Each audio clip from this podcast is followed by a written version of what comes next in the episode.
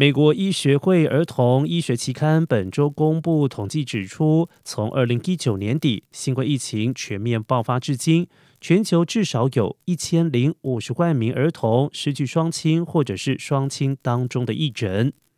儿童失去父母或者是监护人比率最高的地区是东南亚和非洲，平均每五十名儿童就有一人失亲。美洲地区约是东南亚与非洲的三分之一。每一百五十名儿童有一人失亲。